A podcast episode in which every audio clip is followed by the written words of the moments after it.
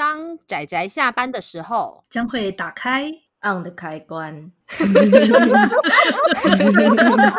仔仔下班中 on。各位听友，大家好，欢迎收听仔仔下班中，我是阿直，我是大酸梅。大家今天看漫画了吗？看了，我也看了。那啊、哦，其实这次的。节目应该说小主题吧。我之前阿紫一直说没有想要搞小主题，可是因为这个是很早之前就跟酸梅说好的.结合了我们两边的兴趣嗜好的一个小主题。欸欸、等一下哦，我要先强调一件事，大家知道的，我们这个小主题的确是有一点微妙，但是我觉得阿紫这句话有相当的偏颇的程度。因为什么叫做结合我们两边的兴趣？阿紫也会看犯罪类的作品哦。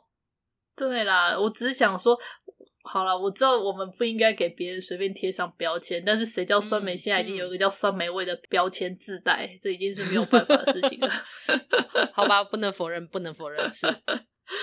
OK，所以就像刚刚酸梅讲的，我们今天要讲的主题就是一有犯罪，二有百合。就是带有这两种要素的作品，那应该会稍微推荐个四部吧。对，之前很早之前我就把书单列出来了，然后就有拜托酸梅说，我们哪天来讲讲吧。那终于，终于，终于有机会来讲讲了。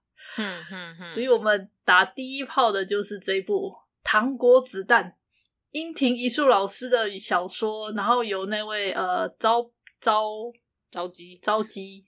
我一直不太会念他的名字，着急。没错，没错，有朝基老师他所改编成漫画版，上下两集完结的一部作品。没错，那这部《糖果子弹》呢，是樱庭一树老师他所写的轻小说。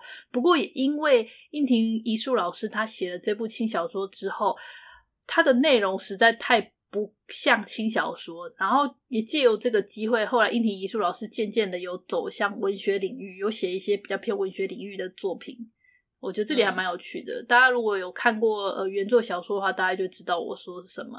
那我们今天要介绍的就是由那个朝基，朝基吧，我还是不太会念，但是朝基老师，我们 直接叫朝基老师好了。老师，对不起，有老师所改编的漫画版，对，嗯。那糖果子弹它的书名呢，在故事中会提到为什么会叫做糖果子弹。那小说的原名应该叫做呃不停激发糖果子弹，有点忘记了，因为台湾的翻译是把它简短，但其实它原书名比较长一点，是一句比较长的内容。那么这个故事啊，吼，它是描述一个住在乡下地方，然后嗯是女主角住在乡下地方，周围没有什么。公司干嘛的？然后唯一的工作机会就是去附近的自卫队当军人。对，是。然后我们的女主角因为家里的关系吧，她老哥是个怎么样简居族，都不去工作了。没错，没错。家里的经济状况其实没有很好。我们的女主角她就一直想着说，等高中毕业之后，她就要直接去当职业军人，然后就可以领薪水。嗯，她是一个非常务实的孩子。没错，没错。所以当他看着另外一个女主角，就是我们的另外一个非常转学生，对对对，非常梦幻、漂亮、可爱的转学生，叫做早穴的这个女孩子来的时候，大家都知道，转学生就是一个日本的作品中非常重要的转捩点。对，是。那当他看到她的时候，他就认为，呃，他受到他哥哥的影响，所以他认为这个叫做早穴的女孩子是一个糖果子弹。那至于我我认为“糖果子弹”这一个这个名词的含义，可能要稍微还是多看一点故事中的剧情，你会比较理解。我觉得它是一个很难完全用单纯的句子去或是言语去描述的一个概念。但是你去看这整部故事的时候，你可以理解到为什么他会描述这一个叫做早泄的女孩子是糖果子弹，然后为什么这一部作品最后就是以糖果子弹作为他整部作品的核心，然后很痛。真的很痛，呃，这部故事它蛮，它算是蛮早以前的作品了吧？当时原作小说二零零四年吧，二零零四哦。然后对，然后漫画版好像是二零零七零七，对，也是很久以前，十几以现在来讲，大概十几年前的作品了。没错没错。天哪，真的有够有够早。我我只想说时时光飞逝，欸，这是真的。我记得我听到这部作品的时候，我有点忘记是什么时候了，但是我没想到时间过得这么快，原来它已经是十几，快要快要二十年前出的作品呢，快要二十年了。对啊，因为他当时还蛮具有话题性的，那那也算是所谓的斯德哥尔摩症候群这个名词比较具有代表性的作品吧？要这样讲吗？可是老实说，我觉得他描述的重点倒也不是在斯德哥尔摩症。呃，对，就是为什么会提到斯德哥尔摩症，是因为后来这个我们叫做山田主的这个算是女主角，那她跟早穴这个女孩子的相处之下，她发现早穴这个女孩子似乎有一点点斯德哥尔摩的情节在，但是。故事的本身并不单纯的围绕着斯德哥尔摩症候群这一个这个奇怪的扭曲心态，对，对它不是故事的重点，不是重点，不是重点，它只是稍微有提到。然后里面它其实穿插了很多社会的议题，例如说像我们的山山田主，我们女主角的哥哥，他就是检居族，是是检居族的这个状况。然后还有就是关于早穴这个，我直接讲应该没关系吧？就是家暴吧，因为故事其实很明显，你一开始就看到说。是是是那个早穴，他每次来上学，全身上下都是伤痕，你就知道说他一定是遭到了家暴。那在这种情况之下，你就看到一个问题学生，怎么说？早穴他其实，你跟他对话之后，你会发现他的讲话的内容相当的天真浪漫。那他说他身上的这些伤痕，其实是因为。他是人鱼，所以他不太适应陆地的环境，他是被污染的，这些都是污染的伤痕。就是他讲的都是一些太过于荒诞，对，太过于荒诞跟天马行空，真的就是早就一部分是可一个可爱的女孩子，而且又从东京来，所以大家刚开始对她是类似充满着憧憬，结果没想到她一开始讲话，或是她的她开始。展现她自己的个性跟行为的时候，就让身边的人避之唯恐不及。那女主角山田主这个女主角刚开始也不想接近他，可是却莫名的被他缠上之后，越来越了解为什么早穴他会有这一些行为，然后也后来就是发现到自己其实有很多行为，某种程度上也是一种伤害，然后他再也无法去忽视或者是完全的。否定掉自己内心对早穴的那一种算感情吗？好像也不能算感情，就是巨大的情感，对同情吧。我觉得更多的其实刚开始最多来自于是同情，那到最后就是类似还是认为他是朋友。那最后最后为他做的那一些事情，虽然很多事情其实就是大家知道，就是会有很多事情发生，然后那些事情是会有一点来不及的。但是这部作品就是在描述着孩子。面对着所谓的大人去施予他们的东西的时候，是多么无力的，是多么的劣势的哦，那个心情，我我觉得很痛，真的很痛。其实看到早穴的这个行为，就是他的言行跟他的一些梦幻的想法，会让我想到我们之前讲的那部《简》，那部《简》他们对是用着。美好的幻想在保护自己，他们只能用这种方式去抵抗外界。我觉得早穴他其实也有类似这样的状况。对，我觉得重点就是，如果这一些孩子，虽虽然他们当然听起来很像是，要么就是骗人，要么就是很荒诞，要么就是不切实际。但是我觉得你在看，尤其看《糖果子弹》的时候，虽然它是一个算是跟现代再稍微更。更密切有相关的一点的作品，相对简来说，嗯，可是我觉得大家都可以体会到，早穴如果不用这种方式的话，他是无法保护自己的。如果他不用一层那种很梦幻的膜把自己包着，那他是无法在这种环境下活下去的。就是，是这也是主为什么后来他慢慢的对他是。有更多的那种同情存在，我觉得这就是这个重点。就是这部作品，虽虽然老实说，我觉得就是当然就是对阿紫来说这部很黑暗嘛，但是对我来说它里面，也没有到很黑暗的，没有啦。对啦，对啦，我我要先说好，这部作品对我来说还不至于到那么黑暗。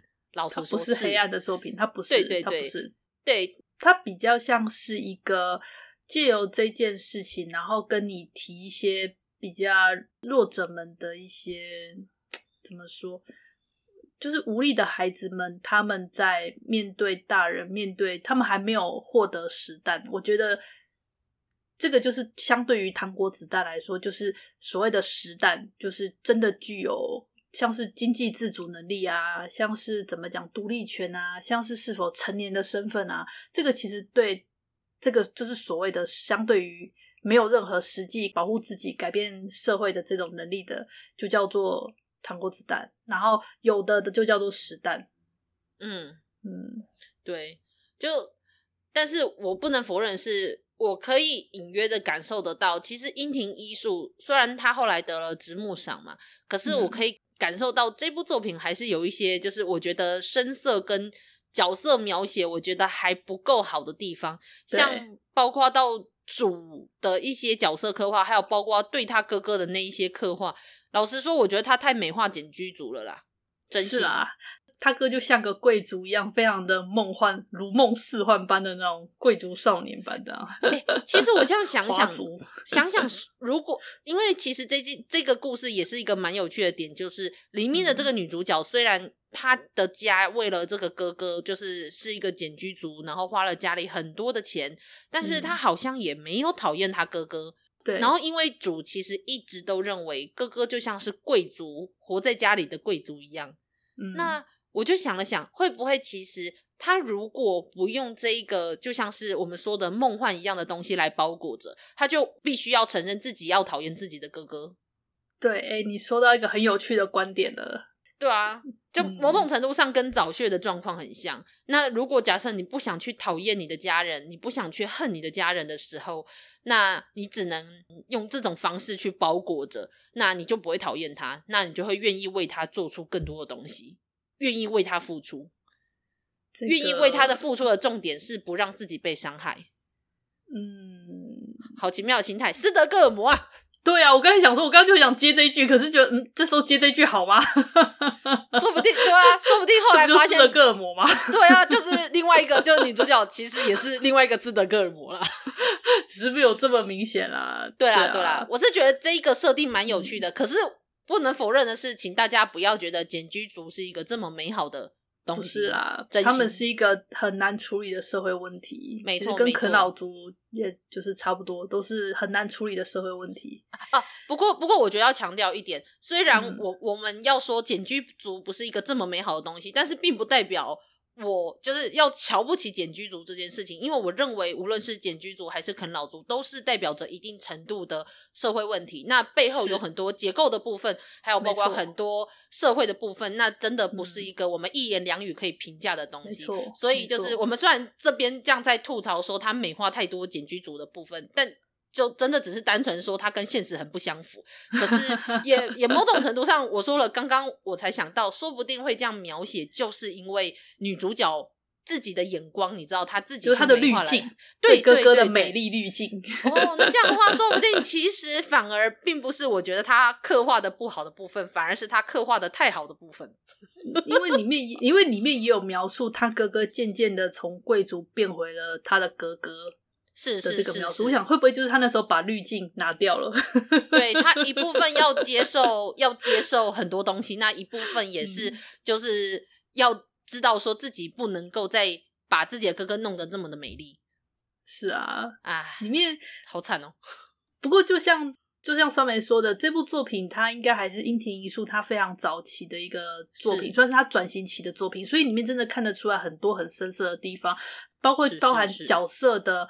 深度跟立体性其实还不够，而且毕竟这是一本蛮薄的轻小说，它它不厚哦，它薄薄的，所以它也没有办法刻画太多，所以它只能把火力全部集中在重点上，例如说像早穴的刻画啊，例如说像整个故事线的描述跟那个整个故事的发展，呜呼，这个部分，呜呼，那个呜呼什么话？欸、不过 我只用撞生词来带过了。对，我真的要说，虽然说。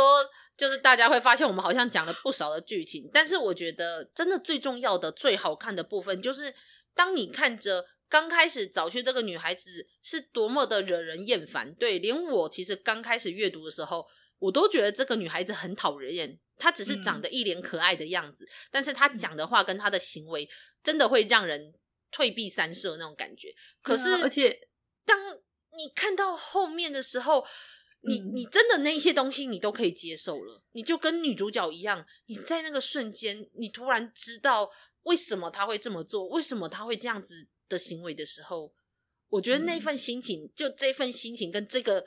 大对于读者的那个心心理控制上面的描写，心理控制，我觉得真的很心理控制，你知道？我说 看，我就知道作者你就是希望我在这个时候对早穴充满同情，然后你故意这样设计的，对吧？但是好，我吃，我吃，我买，我买账，对，I buy it。是。呀呀呀呀！对，这个就是作者他把他的重点放在这个部分，就是带起我们读者对这件事情产生共鸣的那个心情。所以正因为我们对早穴产生了同情、同理跟那种共鸣吧，那种心疼的情绪，是，然后故事发展成那样的时候，你才会跟着觉得，呃，真的，嗯，好，很很不忍直视。就我我我。我我看很多黑暗啊恐怖的作品，但是我不能否认是我我对于就是尤其是那一种对孩子的对弱势族群的那一种伤害，对，会觉得很伤心，甚至你知道，就是有很多就是跟孩子啊家暴相关的作品，就是我都会觉得很难过的是，他们还在长大，然后他们其实。还没有感受到这个世界有多少好的东西，他们已经面对了这世界上最恐怖、最恶心的东西。是是是，真的。我我觉得对弱者出手真的是啊、呃，你知道吗？就是既是女性又是孩子，这个两种弱势的标签都在这个上面的时候，真的就觉得哎哎。所以其实老实说。老实说啊，我觉得阿直挑的这几部作品都蛮有这种味道的。是啊，这就是一个阿直是后妈的概念，你懂吗？我没有，我没有，哎哎哎哎，之后大家就知道了。我呃也也不是，呃呃，对，是不是？是不是？大家看就知道了。我 我并不是那个最黑暗的那一个，好吗？不是这样子啦。哎呦，哦、好好好，没关系。我知道阿直说不是这样子。那么听友听完我们这两个礼拜的节目，大家就知道是怎么样子。OK OK，好了，我觉得这次就只有两本漫画上下集而已。那如果你想连轻小说一起看的话，也才薄薄一本。我真的很建议，就是先去看了原作轻小说，那就去看看改编版改的多好。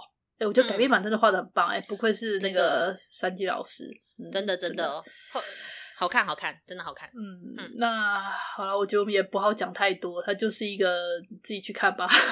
对对对，大家去看吧，理解我们的心情吧。嗯，然后理解阿直是一个怎么样的树懒吧？为什么这样讲啦？你知道的，阿直你懂。OK，嗯，好了好了，OK OK，那我们今天关于糖果子弹的推荐就到这里，谢谢大家的收听，希望大家会喜欢，然后也期待我之后的作品推荐。是是是是，好的，好了，那那就这样啦，好，大家拜拜啦，大家拜拜。啊，上班，工作啦！我不要工作，下班了，回去回去工作喽。